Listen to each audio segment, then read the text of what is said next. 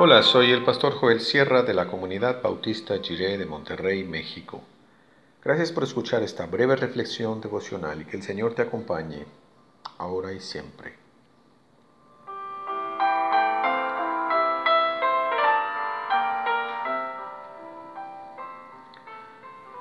Nuestros cambios ante la muerte.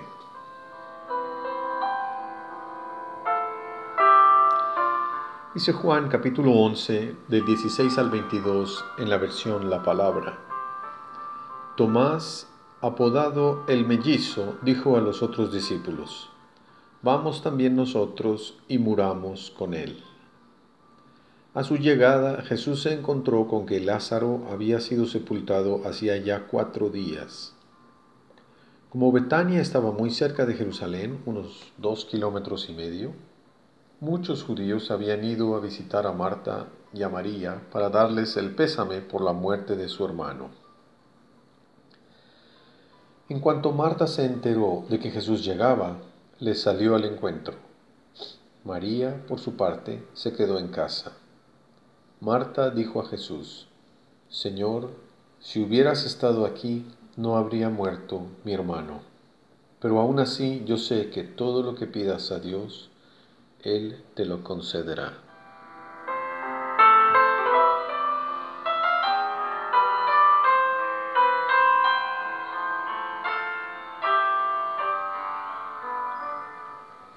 El enfrentarnos a la realidad de la muerte de un ser querido produce un efecto transformador en la mayoría de la gente. El comentario de Tomás al emprender el viaje a Betania sabiendo que ahí había intentos de apedrear a Jesús, coloca toda la narración en perspectiva. Se pone en primer plano la cercanía de la muerte. Entendemos así que todo el episodio de Juan 11, la resucitación de Lázaro, es un encuentro entre el Señor Jesús y la muerte. Tomás expresa aquí una gran intuición. Andar con Jesús es bordear los límites de los terrenos de la muerte. Seguir a Cristo es darse cuenta de la realidad de la muerte, de su implacable posibilidad y cercanía.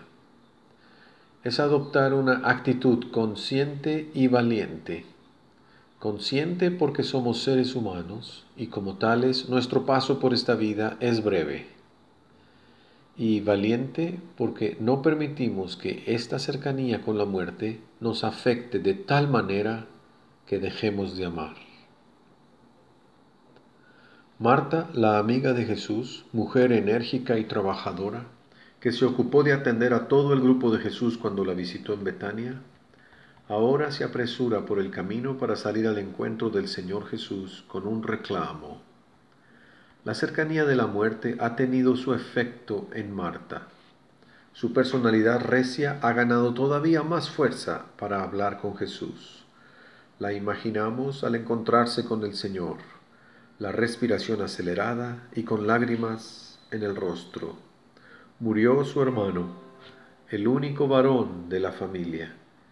Jesús, el que seguramente podía haberlo sanado, finalmente está llegando solo para encontrarse con que Lázaro ya está muerto y encerrado en una tumba.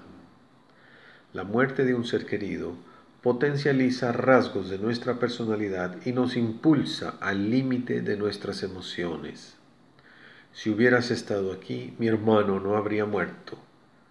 Está enojada con Jesús, pero Jesús lo comprende. Escucha pacientemente las acusaciones de Marta. Escucha nuestras críticas. Recibe y contiene nuestra ira cuando nos han lastimado los poderes del pecado y de la muerte en este mundo. Y esto es lo maravilloso del relato Jesús todavía nos ama, incluso si estamos enojados con Él.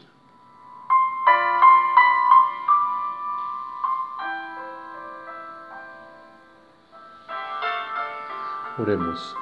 Dios del perdón, cuando corremos hacia ti con nuestro enojo, ayúdanos a recordar que puedes escuchar nuestros reclamos y nuestra ira. Gracias por tu amor y por tu paz. Amén.